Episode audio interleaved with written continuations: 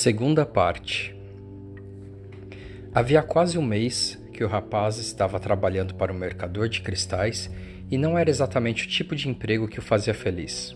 O mercador passava o dia inteiro resmungando atrás do balcão, pedindo que tomasse cuidado com as peças, que não deixasse quebrar nada. Mas continuava no emprego porque o mercador era um velho rabugento, mas não era injusto. O rapaz recebia uma boa comissão em cada peça vendida e já havia conseguido juntar algum dinheiro. Naquela manhã, havia feito certos cálculos. Se continuasse a trabalhar todos os dias como estava trabalhando, ia precisar de um ano inteiro para poder comprar algumas ovelhas. Gostaria de fazer uma estante para os cristais, disse o rapaz ao mercador. Ela pode ser colocada no lado de fora e atrair quem está passando lá embaixo da ladeira. Nunca fiz uma estante antes, respondeu o mercador. As pessoas passam e esbarram, os cristais se, se quebram, quando eu andava pelo campo com as ovelhas, elas podiam morrer caso encontrasse uma cobra, mas isso faz parte da vida das ovelhas e dos pastores.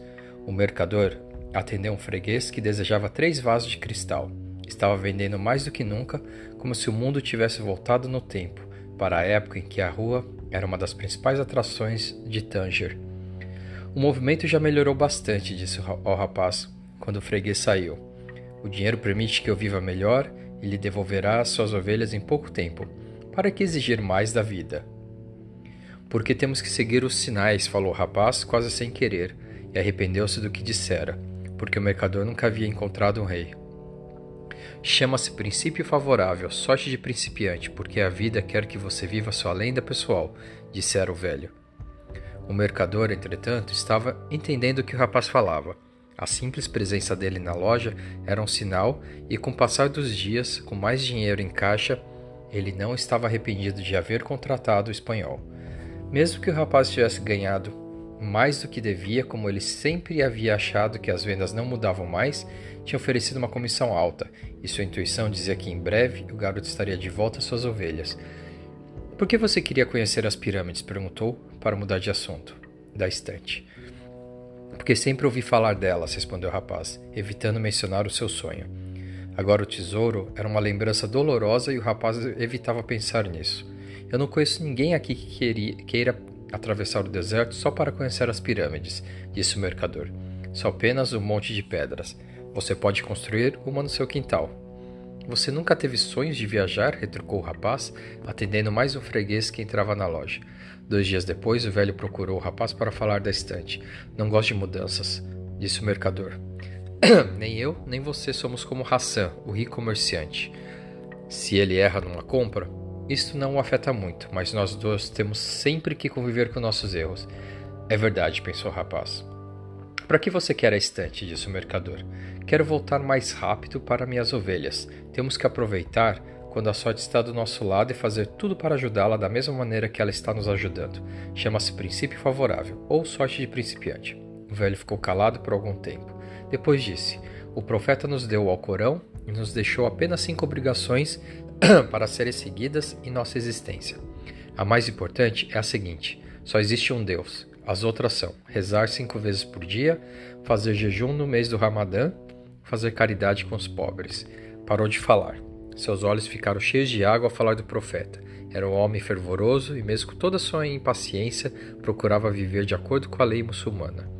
E qual a quinta obrigação? perguntou o rapaz. Dois dias atrás você disse que eu nunca tive sonhos de viajar, respondeu o mercador. a quinta obrigação de todo muçulmano é uma viagem. Devemos ir pelo menos uma vez na vida à cidade sagrada de Meca. Meca é muito mais longe que as pirâmides. Quando eu era jovem, preferi juntar o pouco dinheiro que tinha para começar essa loja. Pensava em ser rico algum dia, para ir a Meca. Passei a ganhar dinheiro, mas não podia deixar ninguém cuidando dos cristais, porque os cristais são coisas delicadas. Ao mesmo tempo, via passar de frente à minha loja muitas pessoas que seguiam na direção de Meca. Havia alguns peregrinos ricos que iam com um séquito de criados e de camelos mas a maior parte das pessoas era muito mais pobre do que eu. Todas iam e voltavam contentes e colocavam na porta de casa os símbolos de peregrinação. Uma delas, um sapateiro que vivia de remendar botas alheias, me disse que havia caminhado quase um ano pelo deserto, mas que ficava sempre mais cansado quando tinha que caminhar alguns quarteirões em Tanger para comprar couro. Por que não vai a Meca agora? perguntou o rapaz. Porque Meca é o que mantém vivo, é o que me faz aguentar todos esses dias iguais.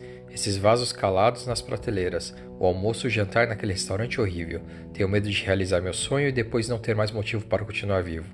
Você sonha com as ovelhas e com pirâmides. É diferente de mim, porque deseja realizar seus sonhos. Eu quero apenas sonhar com Meca.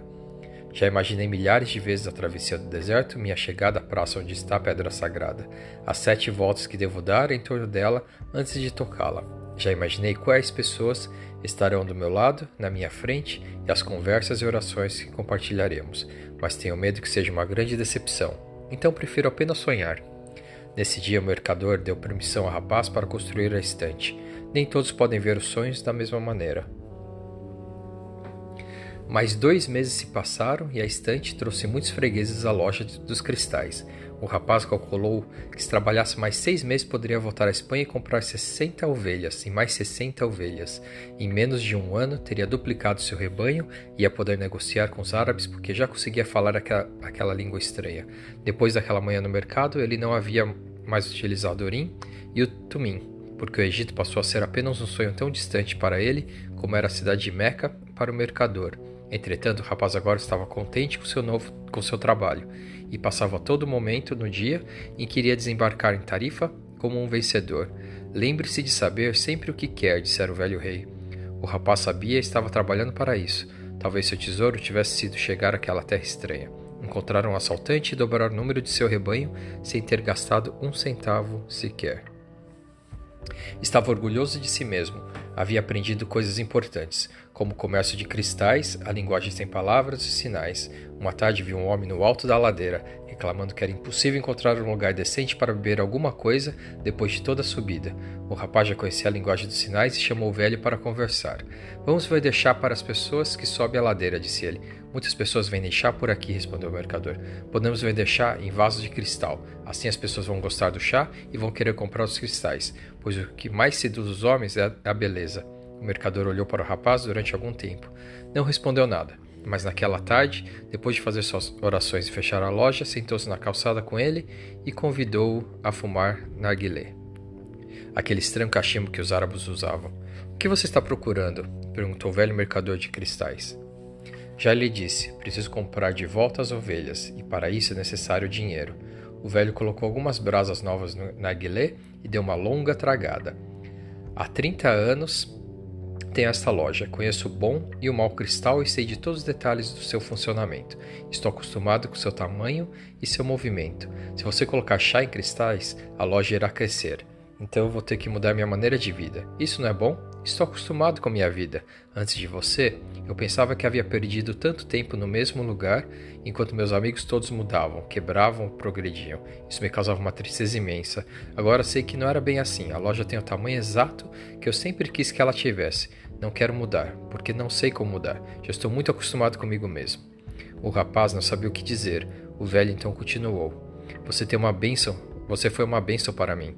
E hoje estou entendendo uma coisa: toda bênção que não é aceita transforma-se numa maldição. Eu não quero mais da vida, e você está me forçando a ver riquezas e horizontes que nunca conheci. Agora que o conheço e que conheço minhas possibilidades imensas, vou me sentir pior do que me sentia antes, porque sei que posso ter tudo e não quero. Ainda bem que eu não disse nada ao pipoqueiro, pensou o rapaz. Continuaram fumando narguilé por algum tempo, enquanto o sol se escondia. Estavam conversando em árabe e o rapaz sentia satisfeito consigo mesmo, porque falava árabe. Houve uma época em que ele achou que as ovelhas podiam ensinar tudo sobre o mundo, mas as ovelhas não sabiam ensinar árabe. Deve haver outras coisas no mundo que as ovelhas não sabem ensinar, pensou o rapaz, enquanto olhava o mercador em silêncio. Porque elas só estão em busca de água e comida. Acho que não são elas que ensinam, eu é que aprendo. Maktub, disse finalmente o mercador. O que é isso?